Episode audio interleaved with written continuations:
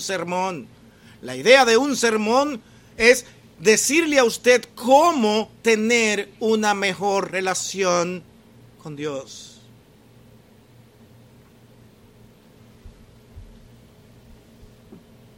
Y en esa relación con Dios nosotros debemos de analizar algunas cosas. Permítame hacer algunas preguntas extrañas que parecerán salirse un poco de lo que estamos diciendo, pero cuando usted viene de trabajar o usted ha estado en un deporte, en el día, ¿qué hace usted? ¿Usted se acuesta con la misma ropa que hizo ese deporte o de la que viene de trabajar? ¿Verdad que no es lo normal? Aunque no quito que algunos sí lo hagan. Pero lo normal es que la gente se bañe, se prepare y prepare todo su cuerpo para estar en aquel lecho, aquella cama y acostarse limpio. ¿Irías tú a una cena que te inviten? De una cena de esas que se hacen elegantes, con trajes, con corbatines. ¿Tú irías con la ropa de trabajo? ¿Verdad que no irías? ¿No te atreverías? ¿O tú saldrías a correr a hacer un deporte con una ropa de gala? ¿Verdad que no lo harías? Todos sabemos que para cada actividad especial hay una forma de vestir. Y si nosotros entendemos que una actividad especial es la relación que yo debo tener con Dios, y el momento que yo voy a tener un encuentro con Dios muy especial, yo debo hacer lo mejor de mí para presentarme ante el trono de su gracia. Y en este sentido, aunque también va a lo exterior, debemos pensar en esa vestimenta interior que debemos tener nosotros los creyentes cuando nos presentamos ante el Padre. Y aquí si no importa si estamos bien vestidos o mal vestidos, porque ahora sí lo importante es cómo está tu interior para presentarte ante Dios. Pero el problema es que ambas cosas son importantes. Dios ama nuestros cuerpos, Dios quiere que cuidemos nuestros cuerpos y mientras mejor estemos ante su presencia, mucho mejor.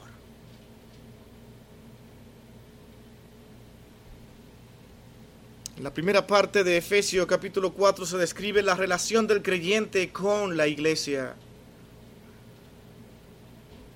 Ahora se enfatiza la relación del creyente con el mundo que le rodea. Y el tema de hoy es de lo viejo a lo nuevo. De lo viejo a lo nuevo. Pablo dice que ya estamos en Cristo y somos parte de su cuerpo, pero que al mismo tiempo estamos en el mundo. Donde en el mundo tendremos tentaciones, mucha contaminación. No podemos escapar del mundo, pero sí tenemos una misión en este mundo y es ser luz aquí en este mundo. Pero podemos realmente nosotros tener alguna posibilidad de andar en pureza y no permitir que este mundo nos contamine? Sí las hay. Pero no podemos nosotros hacerlo contando con nosotros mismos, sino con una dependencia constante de Dios. Y Pablo explica estas cosas y comienza en estos versos que hemos leído haciendo este llamado. Y lo hace para iniciar, como vamos a llamar a nuestro primer encabezado, el mandato. Lo hace con un mandato. Luego habla de la vestimenta que debe tener el creyente y luego al final nosotros veremos que el principio vemos el principio del reemplazo llevado a la práctica. Esos son mis tres encabezados hoy. Este versículo 17 dice, esto pues digo y requiero en el Señor que ya no andéis como los otros gentiles que andan en la vanidad de su mente. De inmediato está marcando una diferencia entre los gentiles y los gentiles aquí son incrédulos y es la relación que Él quiere que nosotros podamos entender al ver a Dios. Que somos diferentes y que no somos iguales que aquellos que aman vivir de acuerdo a sus propósitos y lo que ellos consideran necesidades. Pablo dice la vanidad de su mente. Siguen su vanidad. Piensan que siguiendo la vanidad de su mente ellos podrán ser felices. Bueno, Pablo aconseja, no lo hagan. Somos luz. Tenemos que ser diferente. No podemos decir esto no es importante. Esto es más importante porque todo lo que ofende a Dios debe ser sacado de la vida del Hijo de Dios. Aquí no estamos diciendo, y quiero decirlo desde el principio, que no queremos decir que estas cosas podemos nosotros lograrla contar solo decirla y decir no la hago más. Muchas prácticas que nosotros traemos del mundo van a costar ciertas luchas, ciertos trabajos, salir de ellas. Pero Pablo dice lo siguiente en estos versículos, en el 17 dice, porque ellos andan en la vanidad de su mente. Versículo 18, su entendimiento está entenebrecido. Versículo 18 también dice cautivos de la ignorancia que los separa de Dios. Otra vez el 18 tienen el corazón endurecido. Ahora en el 19 dice perdieron toda sensibilidad. Así es el incrédulo. Así es él, la persona, los gentiles. Así son ellos. Dice en el 19 se entregaron a la impureza. ¿Qué manera de describir al hombre sin Dios? Y usted se preguntará, ¿no es así que viven? ¿Usted quiere conocer a una persona que ha sido incrédula a pesar de estar en la iglesia? Ha estado en la iglesia, posiblemente ha tenido participación en las actividades de la iglesia, pero su corazón no estaba aquí, su corazón estaba en el mundo. Cuando esa persona sale porque en verdad está procurando a la larga encontrar su mundo donde él está y a donde él pertenece. Él siente que se liberó. Porque él ama vivir así, de esta manera, en la vanidad de su mente. Su entendimiento no le deja ver más porque está oscurecido. Es cautivo de la ignorancia que lo separa de Dios. Pablo lo está describiendo muy bien tienen el corazón endurecido porque no coinciden nada que vaya en contra de sus deseos para ellos ahora decir, yo voy a hacerlo para servir al Señor. No porque ellos están sirviendo a sí mismo. Y en esta manera Pablo dice en el 19 que han perdido toda la sensibilidad. Y por perder toda sensibilidad que les espera, también el versículo 19, ahora se entregan a todo lo que es impuro y lo justifican. No el creyente. Pablo dice que ustedes no son así. Pueden tener una larga batalla con cada una de estas cosas, pero su corazón no está ahí. Cada vez que se dan cuenta que fallan, lo sufren. ¿Cuántas veces hemos dicho esto aquí? Mi hermano, ¿sufre usted su pecado? Yo no creo que exista en esta congregación ni en ninguna parte del mundo ni en ninguna congregación un creyente que pueda decir que no tiene una batalla con algún tipo de pecado.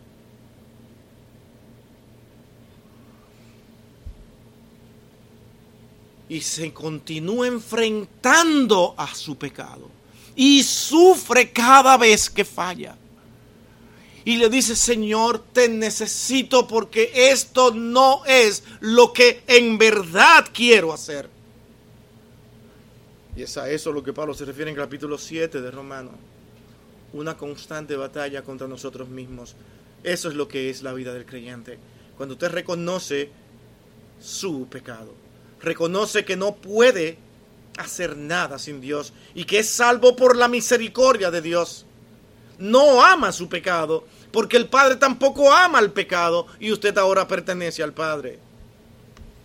Si hay una forma de andar, un estilo de vida o una conducta específica que sea propia a los incrédulos, es esa vestimenta que ellos se forjan, que ellos preparan para enfrentar este mundo. Y normalmente la vida del incrédulo se viste con las cosas pasajeras. El creyente se viste con las cosas que en verdad vienen del cielo.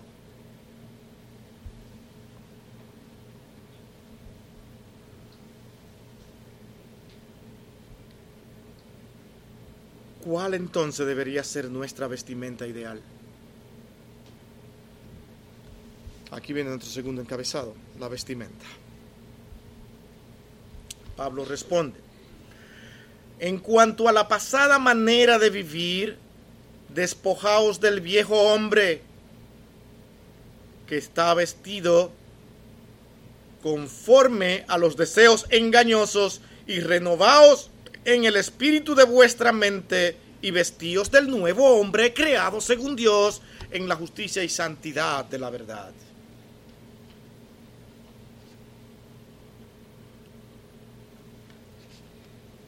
Lo primero que el cristiano tiene que entender es que entre tanto no se despoje de la vieja vestimenta, no podrá vestirse de la nueva.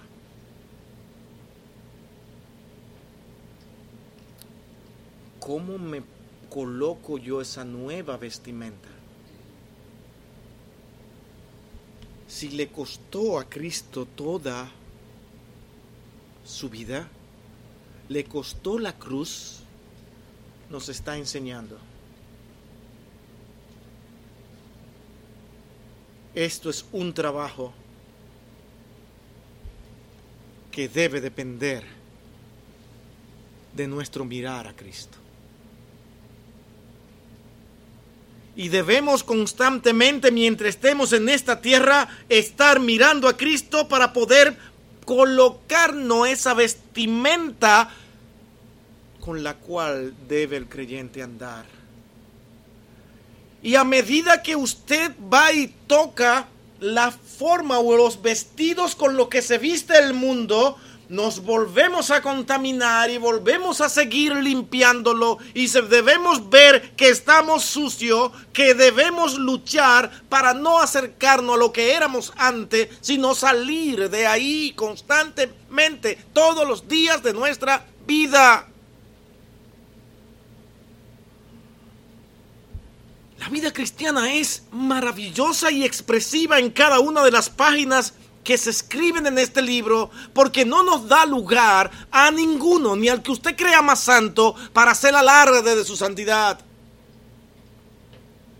Porque al final de todo tendremos que darnos cuenta de que nada logramos por nosotros mismos, sino por la gracia de Dios.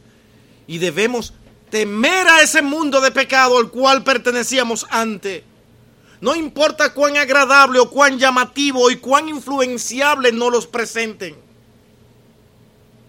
Debemos tener en nuestra mente y en nuestro pensar el entendimiento de que nosotros tenemos que vestirnos con ropas blancas en este sentido, santidad.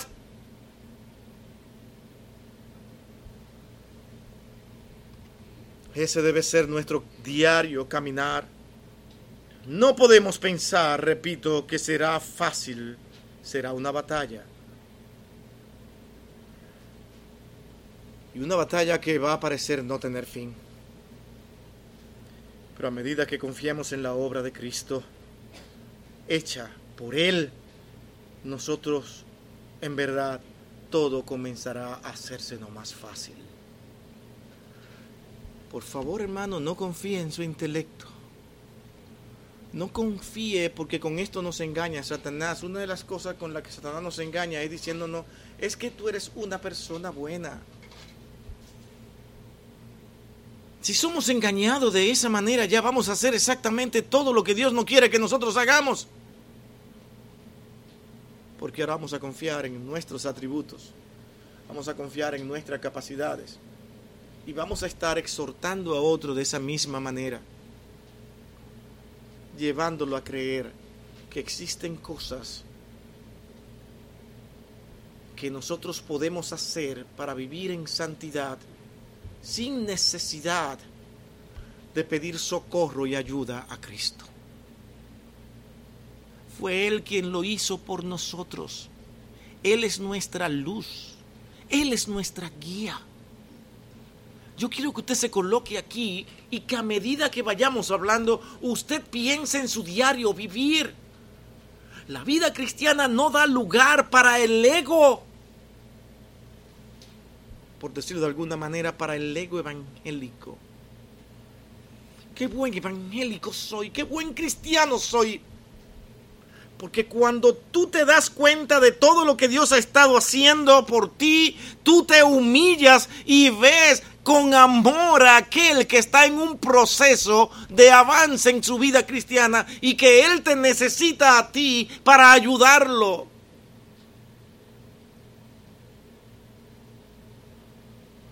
Sí, habrán hermanos que en ese proceso te van a ofender. Van a decir cosas que a este pobre cuerpo humano lo va a sentir, lo va a hacer sentir muy mal. Posiblemente Satanás aproveche para decirte a ti, no lo ames, aléjate, cuando a gritos Él te está diciendo que te ha ofendido para que tú lo ayudes. Qué extraña es la vida cristiana. Ah, me ofende y ahora tengo yo que ayudarlo. Ah, mi hermano, ¿y cuántas veces usted no ofende al Señor? Imagínese que Dios haga lo mismo.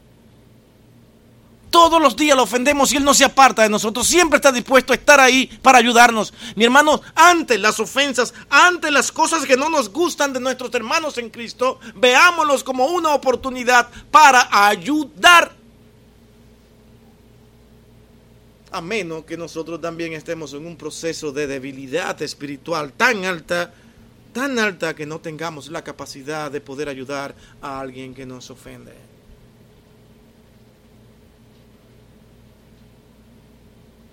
Porque muchas veces nuestros hermanos nos ofenden y después se dan cuenta que te han ofendido y se van con dolor a sus casas sin saber qué hacer.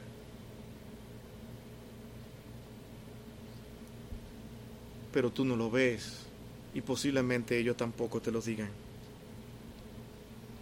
No podemos pensar que será una tarea fácil. Habrán en el medio muchas cosas que se nos van a presentar, que van a suceder y que van a hacer menguar nuestra vida espiritual. Pero la batalla continúa. La batalla continúa.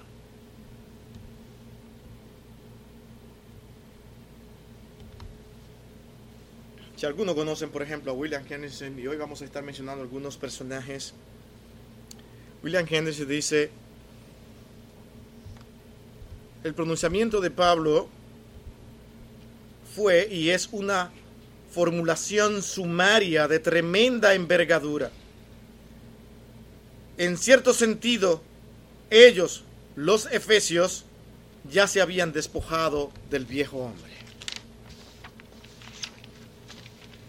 y vestido del nuevo. Esto es lo que Dios hace. Él está diciendo, esto es lo que Dios hace en la vida de un creyente. Inmediatamente esa vestidura llega a nosotros. ¿Por qué? Porque al tener esta vestidura ahora no amamos al mundo. Ahora no lo podemos ver con la misma manera y forma que antes lo veíamos. Ahora no queremos ensuciar esa vestidura y va a costar mantenerla limpia. Sigue diciendo, esto es, en el momento de rendir sus corazones a Cristo y haberle profesado públicamente en la hora del bautismo. En ese momento, en ese tiempo, donde tú quieres dar un testimonio, porque eso es el bautismo acerca de lo que Cristo ha hecho en tu vida, Dice, pero la conversión básica debe ser seguida por la conversión diaria. ¿Ve que estamos diciendo lo mismo? Aun cuando en principio el creyente ya ha sido hecho nueva criatura o creación, siempre será pecador hasta el momento de su muerte. La vieja naturaleza con la cual los efesios habían estado tan íntimamente ligados por tantos años no echa de sí tan fácilmente, liberarse de ella es tarea difícil y dolorosa, equivale en realidad a una crucifixión. ¿Saben por qué cito? Porque por años los hombres de Dios han visto las mismas cosas utilizadas por Dios estas palabras para que nosotros podamos entender quiénes somos. Y Henry se pudo ver exactamente lo mismo que nosotros hemos estado explicando aquí. Usted es una nueva criatura. Alguien para reclamarme o reclamarnos a nosotros como iglesia de que estábamos siendo tolerantes con algunas cosas y esto porque le convenía que resolviéramos algunos problemas, porque habían ciertos chismes y ciertas cosas. Dicen, no, es que yo no creo porque dice la escritura que son nuevas criaturas. Y yo le decía a esa persona, entonces tú puedes hacer lo que tú quieres, pero los que son creyentes no pueden fallar. Esa era la visión que él tenía. Y tuve que explicarle, mi hermano, nosotros somos tan pecadores como tú, solamente que no vemos el pecado como tú lo ves. Y me tocó ponerlo en el lugar de los incrédulos. ¿Saben por qué? Porque el incrédulo acusa, el creyente ama y ayuda, que es diferente. ¿Estamos aquí? Cuando usted vea que alguien vive aquí o llegó aquí para acusarle a usted de lo mal que usted se comporta, de lo mal que hace, y lo comenta con aquel y con el otro, tenga mucho cuidado, cuide su corazón, porque es muy probable que sea un incrédulo. Porque el creyente no hace eso. El creyente se compadece. El creyente busca la manera de ver qué hacer para ayudar a una persona que sea por debilidad o porque necesita continuar avanzando en su proceso de vida cristiana, salir de un estado de niñez en Cristo y llevarlo por lo menos a esa vida joven, como dice primera de Juan, en Cristo, y luego seguirlo encaminando hasta llegarlo a llevarlo a la madurez espiritual, donde nunca se terminará, porque será un constante crecer en Cristo. Pero a las personas les encanta ver la falta de los demás para ellos sentirse bien. Porque yo si no soy así. Claro, no eres así, como le dije, porque eres un incrédulo. Mi hermano, a veces algunos me irán conociendo, pero los que me conocen ya saben que muchas veces tenemos que ser un poco fuertes. Porque es que el incrédulo no tiene compasión de nosotros y la única manera de tú ayudarlo es haciéndole sentir su situación donde están. Acuérdense que dijo Pablo, tienen el entendimiento entenebrecido. Viven en la vanidad de su mente. Ustedes no están llamados a vivir de esa manera.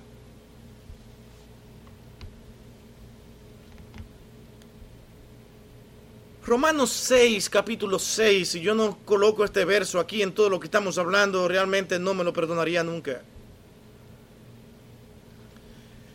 En Romanos capítulo 6, versículo 6 dice, sabiendo esto que nuestro viejo hombre fue crucificado juntamente con él para que el cuerpo del pecado sea destruido a fin de que no sirvamos más al pecado. Eso hizo Cristo. Por algo hay un pasaje que dice crucificado juntamente con él.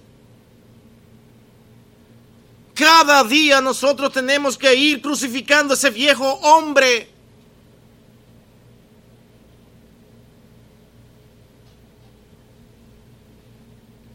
Para que ese cuerpo de pecado pueda ser destruido, pero siempre mirando a Cristo.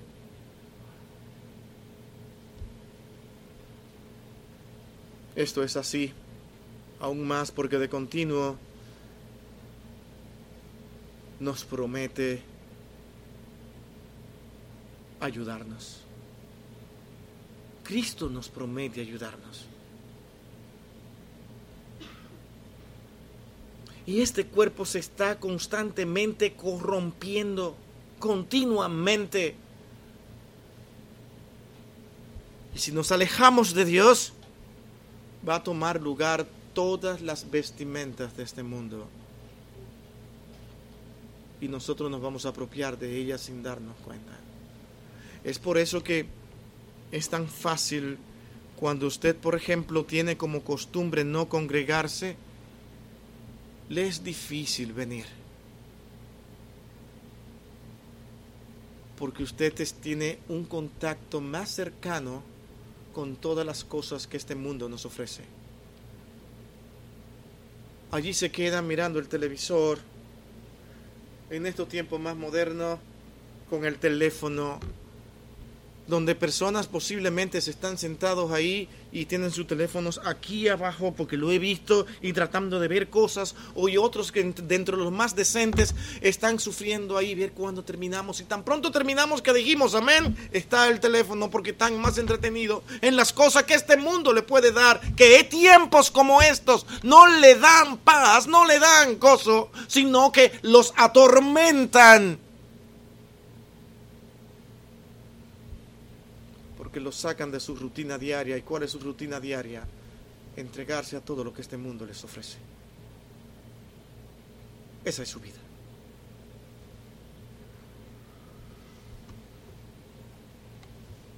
Otro escritor dice lo siguiente, y quien fuera, fuera pastor de esa famosa iglesia Moody, me refiero a Warren, Dice, la vida cristiana debe ser radicalmente diferente de la vida de Pablo. Pablo esperaba que los efesios experimentaran cambios y les hace tres admoniciones o amonestaciones. ¿Y cuáles eran? Nota el versículo 22 y 23. Despojarse. Luego en el versículo 24 hay otra más y le dice vestirse. Y en el versículo 25 y su siguiente le dice desechar. Despojarse. Después que te despoja, entonces te viste. Y después que te vistes ahora, desecha. No lo tengas cerca lo que ya te quitaste. Ve la manera en que Pablo va presentando lo que es la vida cristiana. Es un constante desechar todas las propuestas de este mundo. Pero como dijimos hace un momento, estamos hoy, y lástima que iglesias hoy estén actuando de esta manera, donde escuchar y dar al César lo que es de César no se está haciendo, sino que César está dando órdenes en las iglesias de Cristo. Esto suena extraño en tiempos como estos. Hace unos cuantos años atrás y esto no sonaba tan extraño como ahora. porque la decadencia de nuestras iglesias es lamentable. Ahora hasta pensamos que somos llamados a servir a Dios para que Él nos dé cosas. Y que tu situación de vida va a reflejar al mundo que tú tienes la luz porque ahora vives mejor económicamente. Hasta ahí hemos llegado cuando Dios no tiene que darnos nada.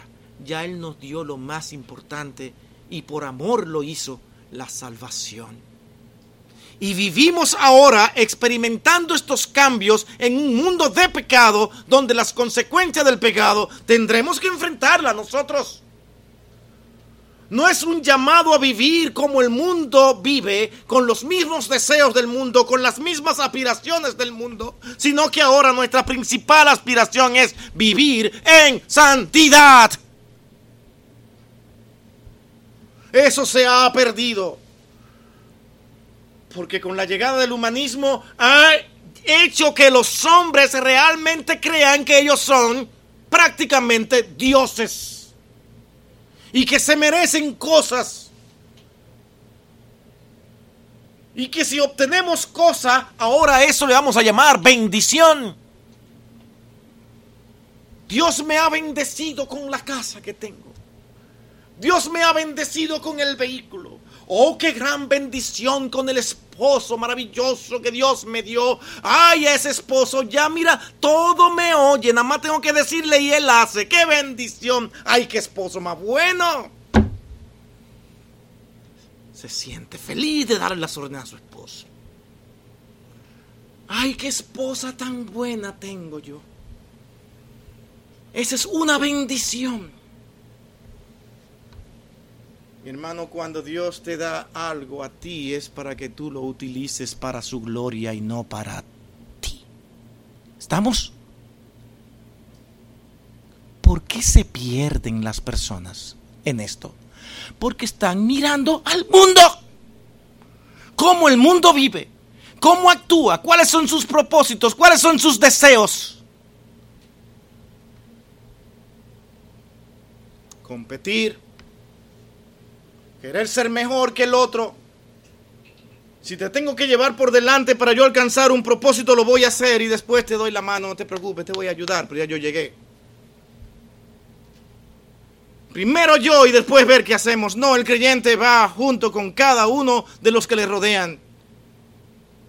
Y si aún así él no tiene nada, él puede ayudar a otros para que alcancen. Porque su vista no está puesta en las cosas de este mundo, sino en el cielo. Qué diferente es la vida cristiana. Ah, no, pero los sermones son los mismos.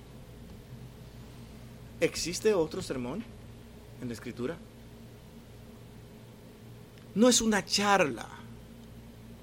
Aquí nosotros no vinimos a hacer una charla motivacional. Que usted se vaya. ¡Ah! ¡Qué bien glorifiqué al Señor hoy! Qué bien, cuánto me reí. Uh.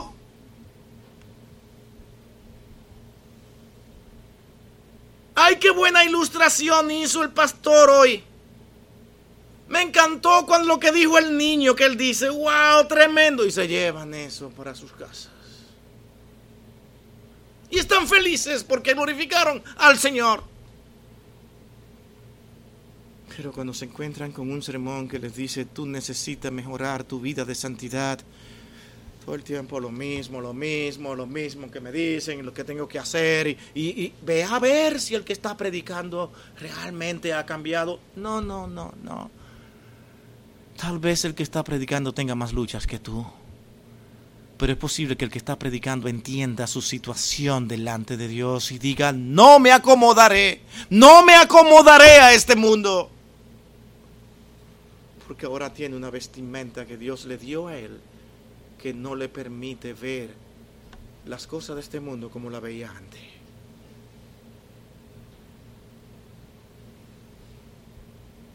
Tercer encabezado. Ese principio, al que nosotros llamamos principio del reemplazo, pero ahora lo vamos a haber llevado a la práctica. Es en este pasaje de Efesios que hay algunas maneras prácticas acerca de las cosas viejas que deberíamos reemplazar. Interesante todo esto, mi hermano, y vayan conmigo. Vayan a capítulo 4, 24 al 25, esos versos. ¿Lo quieren leer conmigo? Noten. Dice así. Y vestidos del nuevo hombre creado según Dios en la justicia y santidad de la verdad.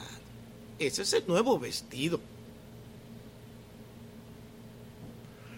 Por lo cual, entonces ahora, ya que ha sido dado esa vestimenta, ahora dice, desechen la mentira, hablad verdad cada uno con su prójimo, porque somos miembros los unos de los otros.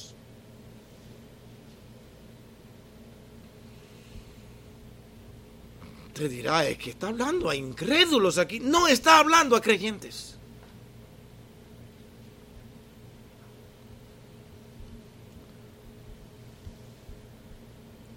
Los creyentes de esta iglesia en Éfeso necesitaban no mentir. Pablo tampoco los está desechando, ni le está llamando incrédulo, sino un llamado a despojarse, porque esa no es la manera en la que él debe actuar. Muchos creyentes pueden pasar desapercibido y ver como poco importante y en una comunidad tan negociadora como era ese tiempo en la antigüedad, no es de sorprendernos que existieran muchos negociantes que por vender sus productos dijeran cosas que el producto no tenía. Y eso era mentira. Es como usted, por poner un ejemplo, usted quiere vender un artículo, vamos a poner qué ejemplo le pongo. Usted tiene un, un, carro, quiere venderlo, un auto. Pero usted que lo está manejando y sabe lo que tiene, usted sabe que tiene un defecto. Y usted quiere venderlo precisamente por ese defecto. Pero usted quiere venderlo por buen precio. ¿Cuál es la manera de vender ese auto exteriormente buenos asientos? El guía dobla bien, le suben los vidrios. Genial, pero hay un problema en el motor. Pero los que saben de mecánica saben que muchas veces se puede preparar un vehículo para que no suene el motor a la hora de venderlo pero usted no se lo dice de ese problema. Y le vende ese carro como que no tiene nada. ¿Qué usted está haciendo como hijo de Dios? Mi hermano pierda mil dólares, pero dígale, tienes que arreglarle esto. Váyase a dormir en paz y mantenga esa vestimenta limpia.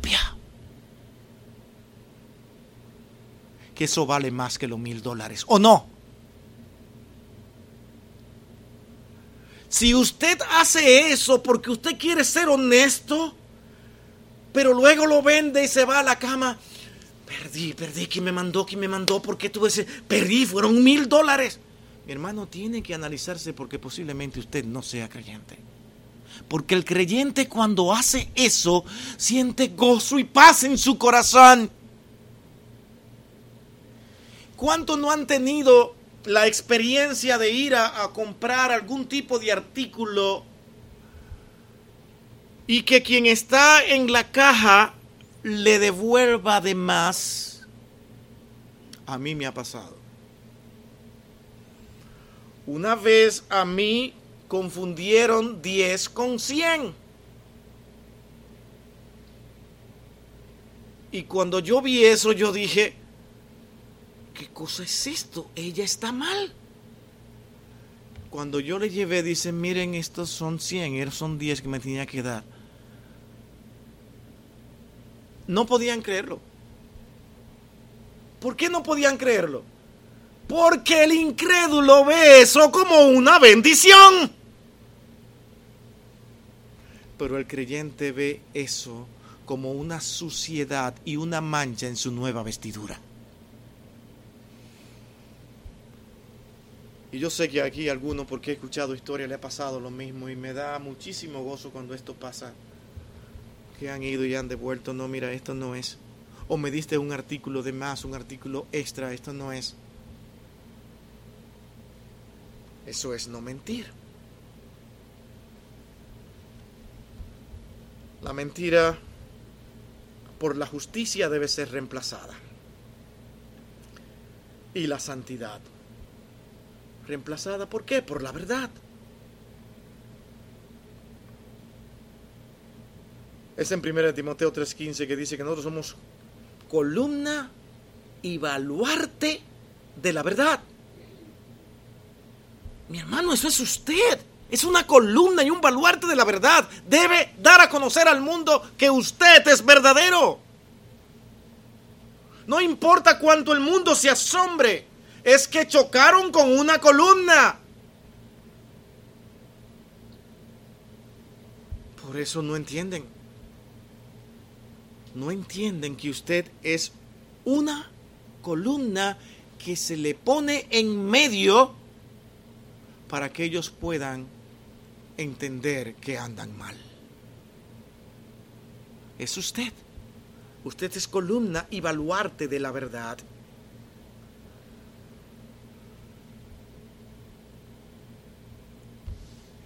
Cristo dijo, yo soy el camino, la verdad y la vida, Juan 14, 6.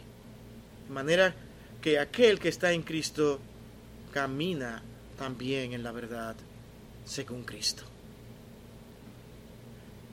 Ser un cuerpo implica que si mentimos a otro miembro, nos hacemos daño a nosotros mismos.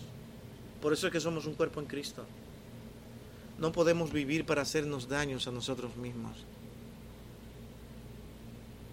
Debemos ayudarnos y como dije antes, aun cuando nos hagan mal, debemos nosotros realmente buscar la manera de sostenernos, de fortalecernos unos a otros, porque somos un cuerpo en Cristo. Alguien ha dicho, y esto es anónimo, dice, la mentira no es buena compañera de viaje, avanza con pasos muy largos, pero con detenido alcance y lleno de inseguridades. Ahora piense. La verdad siempre será el mejor, la mejor compañera de viaje, porque siempre nos conducirá al mejor de los lugares, aún no sea en esta tierra o aún sea más largo que el de la mentira. Pero nos llevará seguro.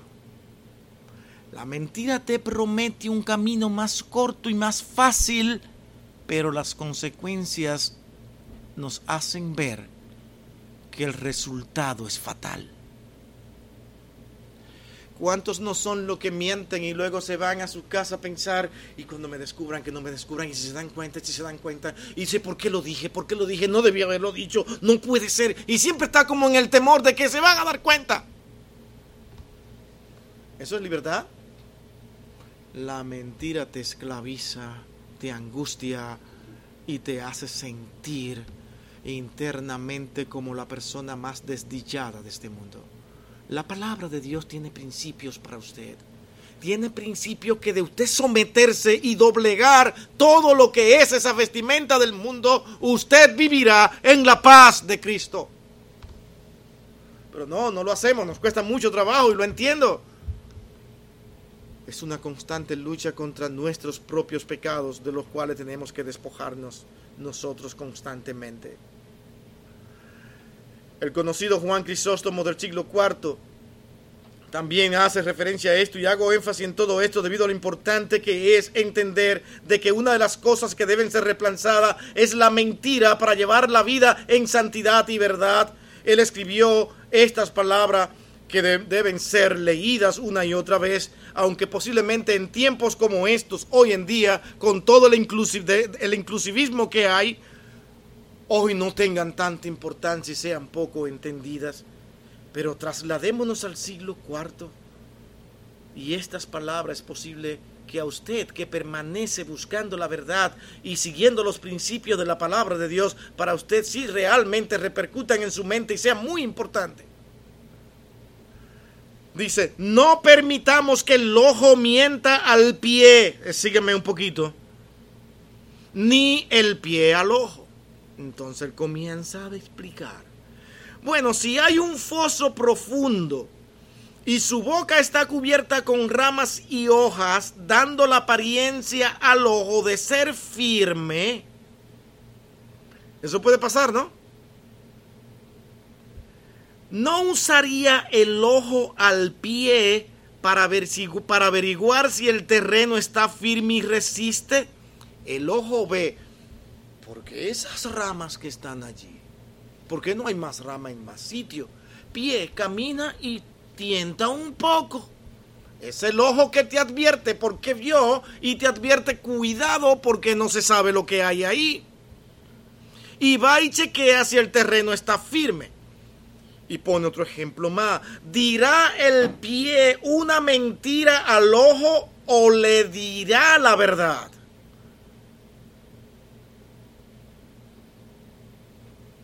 De igual manera, si el ojo ve una serpiente o una bestia salvaje, ¿le mentirá al pie? No, porque el ojo es parte de ese cuerpo. Y Él va a proteger con la verdad a todo el que le rodea. Va a proteger todo su organismo. El creyente protege cuando dice la verdad.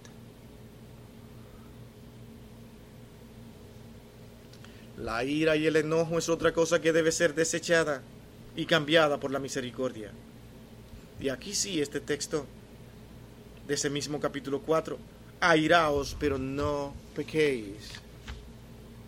No se ponga el sol sobre vuestro enojo, quítese de vosotros toda amargura, enojo, ira, gritería y maledicencia y toda malicia.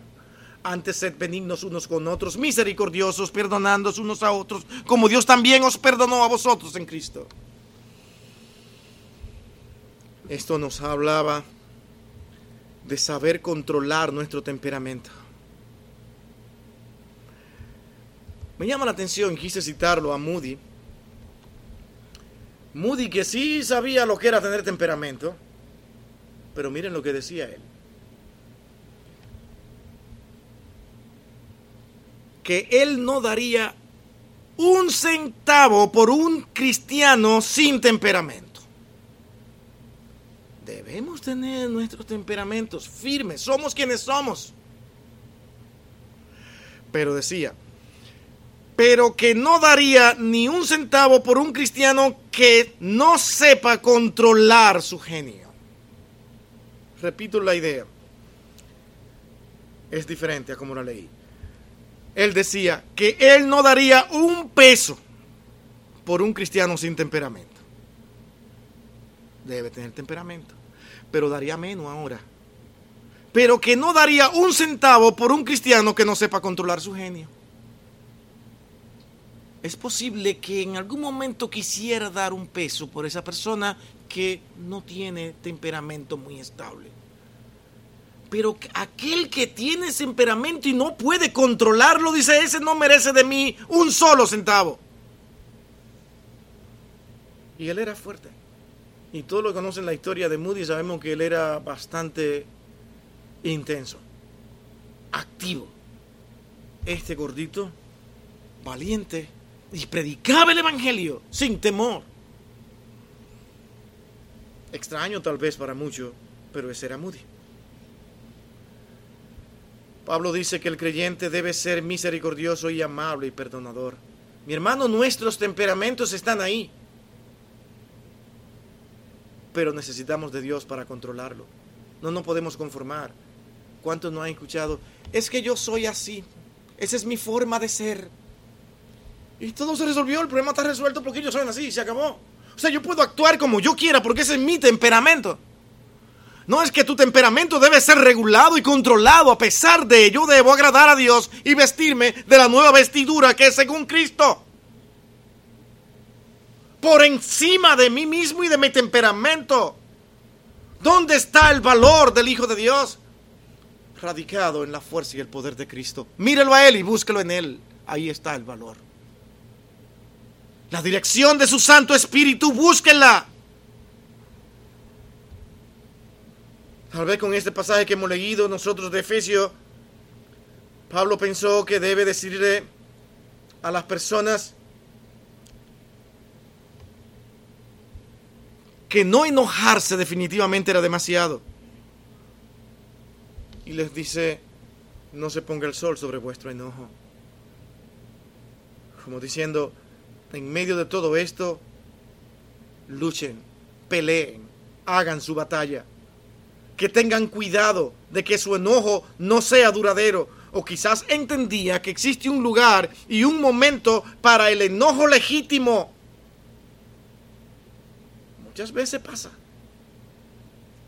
el cual si lo reprimimos muchas veces, ese enojo que en verdad muchas veces debe de existir, puede hacer mucho daño más adelante. Mira, yo no me voy ni a molestar contigo. Quiero mantener mi vida en paz. No, no, no, no me voy a turbar demasiado. Yo tengo muchas cosas que hacer, muchas cosas en las que pensar. Y si me pongo a proponerte hablarte de ese tema en el que tú estás mal, me voy a enfurecer y me voy a molestar al escuchar tu respuesta. Así que no. No, vaya y enójese. Pero dígale, tú necesitas vivir bajo estos principios como creyente y hijo de Dios. ¿Tú estás dispuesto a pagar ese precio? Muchas veces tenemos nosotros que pasar por eso. Sabemos que hay situaciones difíciles en las que posiblemente tengamos que enojarnos al decir algunas cosas, pero lo tenemos que decir por amor a esa persona.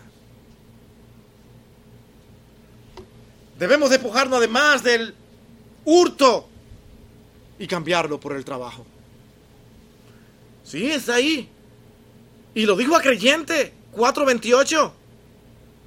Dice el que hurtaba, no hurte más y no trabaje haciendo con sus manos lo que es bueno para que tenga que compartir con el que padece necesidad. Y aquí hay un problema con esta palabra y si no, investiguenla.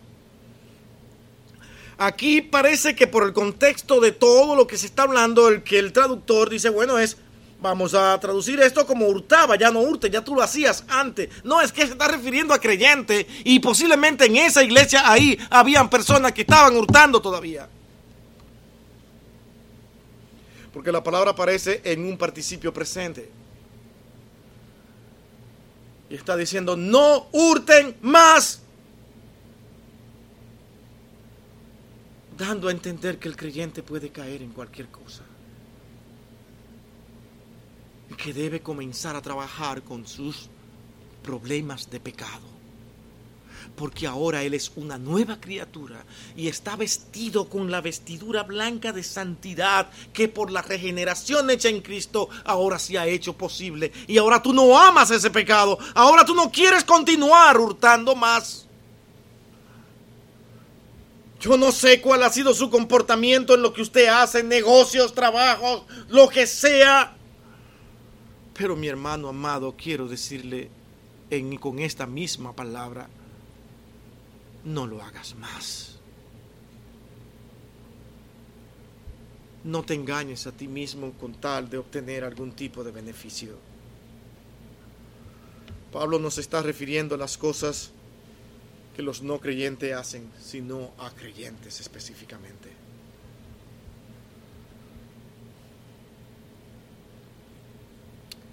Las palabras corrompidas por la aflicción deben ser sacadas. Las palabras corrompidas deben ser cambiadas por la edificación ahora.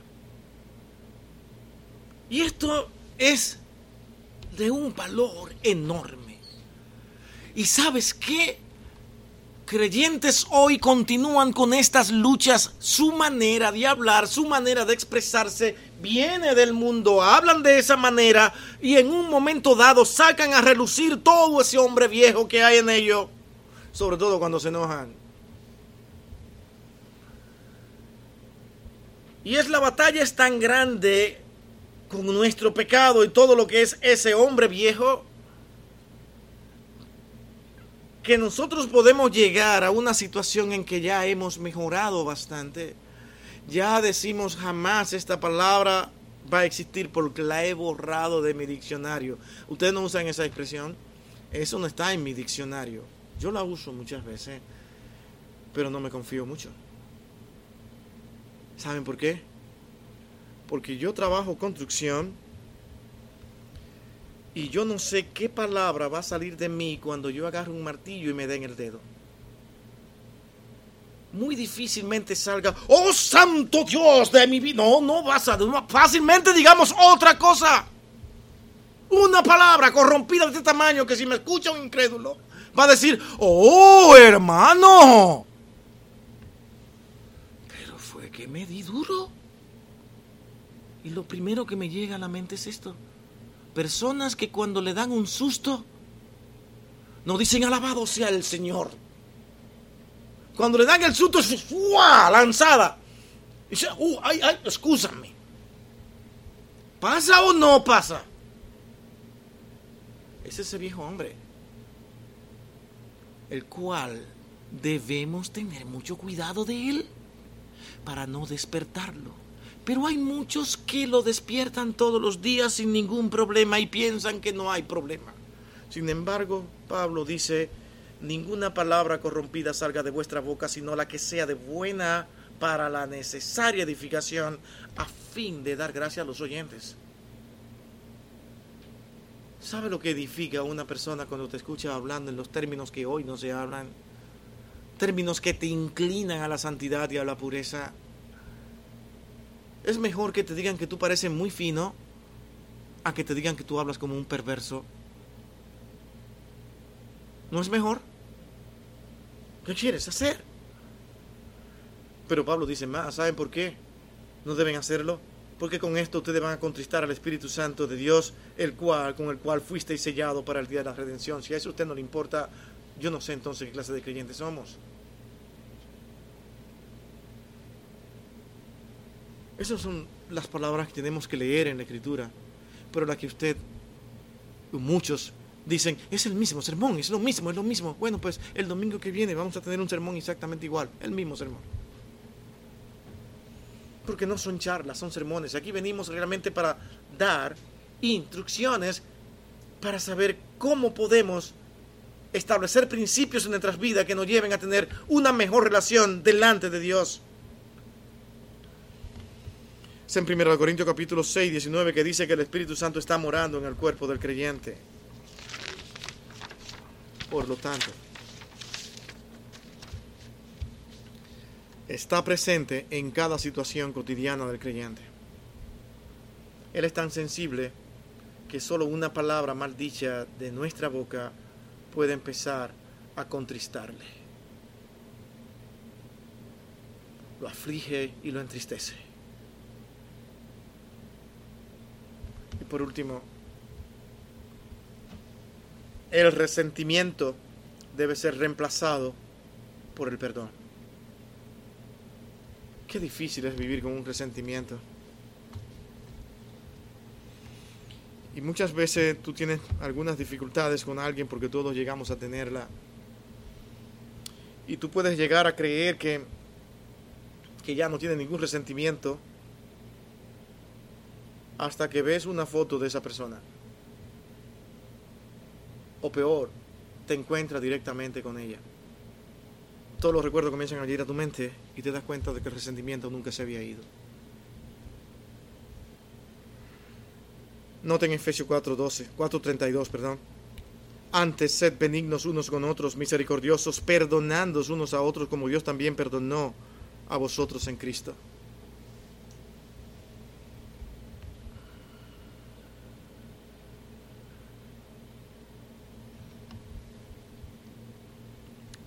Creyente es llamado a perdonar a otros como él mismo es perdonado por Dios en Cristo Jesús. No importa si uno ha sido una persona resentida o temperamental en el pasado, todo hijo de Dios debe practicar el perdón en lugar de la amargura. Todos. Y eso debemos hacerlo constantemente porque a todos nos pasan cosas donde Dios las permite para que nosotros podamos poner en práctica este tipo de actitudes. Que no dejemos que el rencor y el resentimiento entristezcan nuestras vidas, nos amarguen nuestras vidas. Todos estos son mandamientos directos para el que forma parte del cuerpo de Cristo. Si ve, mi hermano, no somos tan buenos como creemos. Tenemos muchas luchas internas que posiblemente no se las digamos a nadie nunca. Pero qué belleza que usted sostenga una lucha y una batalla. porque al final podrá vencer, créalo. Dios es un Dios de misericordia y nos ayudará, nos ayudará. ¿En qué tiempo? En el tiempo mío, no. Hermano, hay creyentes que vienen con un problema de pornografía y tienen una batalla constante con esto. Y le dejo este ejemplo de último que parece tan fuerte, donde todos gritamos, asqueroso. ¿Qué mal está? Vamos a ir al corazón de esta persona y preguntarle cómo está su vida, cómo está su relación con Dios, qué es lo que él piensa de eso. Y todos los días de su vida se vive enfrentando a esto. Y más en tiempos como esto que usted agarrar el teléfono, te bombardean constantemente. Donde los medios y dueños de estas redes sociales censuran por cualquier cosa, pero esto lo tienen a todo vapor abierto. Como para que a esa persona, a ese creyente, le sea mucho más difícil ahora. Pero es ese creyente que sabe que cuenta con el Señor. Y va a mantener su lucha hasta el final. Y va a vivir todos los días pidiendo dirección y ayuda al Señor. Y un día, un día, tendrá la victoria. Un día y ese día será magnífico. Ese día será glorioso. Porque cuando Dios trabaja lo que trae es gozo al alma del creyente que ha sabido decirle a Dios, Señor, te necesito, te necesito en este problema que te ofende y no quiero ofenderte. Quiero vivir para darte gloria, honra y alabanza a ti. Señor, te necesito. Pablo le llamó a la iglesia de Éfeso diciendo, aquí hay personas que hurtan, que roban. Pero no lo desechen, no lo desprecien. Estamos ahí para ayudar a esos hermanos. Ese es el cuerpo de Cristo. Que cuando ve aquel hoyo lleno de rama, le advierte y le dice, no avances, no camines por ahí, no es.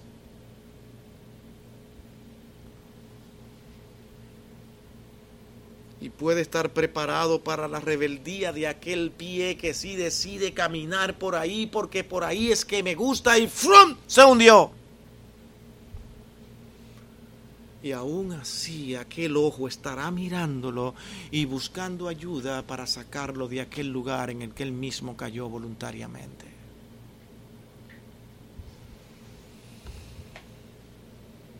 ¿Por qué entendemos tan mal la vida cristiana?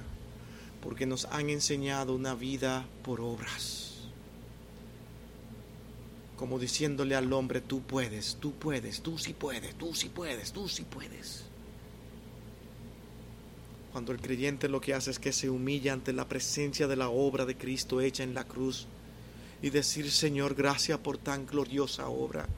Te necesito a ti en mi vida.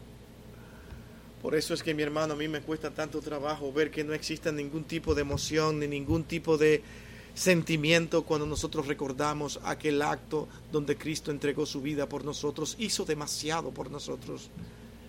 Y algunos hasta al tomar este símbolo que es el vino lo toman como algo cualquiera y como que nada pasó. Ni siquiera tal vez tienen ánimo ni deseo de testificar de Cristo. ¿Qué es lo que pasa en nuestra vida cristiana? ¿Es que no la entendemos?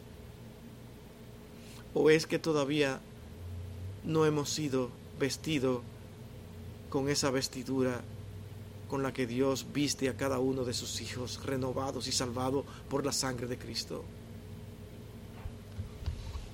Hermanos, es necesario que como iglesia de Cristo, el Hijo de Dios viviente, y quien lo dio todo por nosotros, hagamos caso a este llamado de Pablo, para que no andemos en la vanidad de nuestra mente, para que no seamos como los creyentes que no tienen entendimiento y que lo tienen entenebrecido, que son cautivos de la ignorancia, que los separa de Dios y con un corazón oscuro, sin sensibilidad y lleno de impurezas.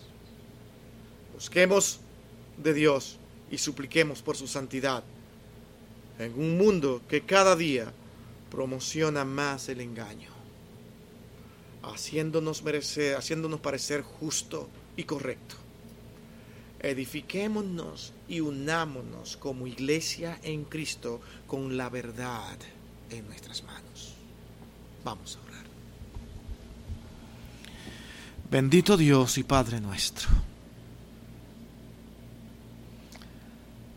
Así volvimos a Efesios.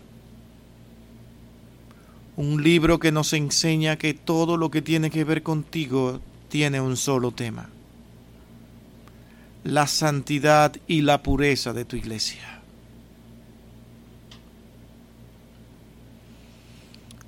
Señor, te necesitamos. Te necesitamos, oh Dios. Que seas tú nuestro protector, nuestro Dios misericordioso, y que nos cuide de nosotros mismos. Cuídanos y guárdanos, Señor. En Cristo, tu Hijo amado. Te rogamos y te suplicamos que nos lleves a nuestros hogares en paz y buscando siempre la dirección de Cristo. En su nombre lo pedimos todo. Amén y amén.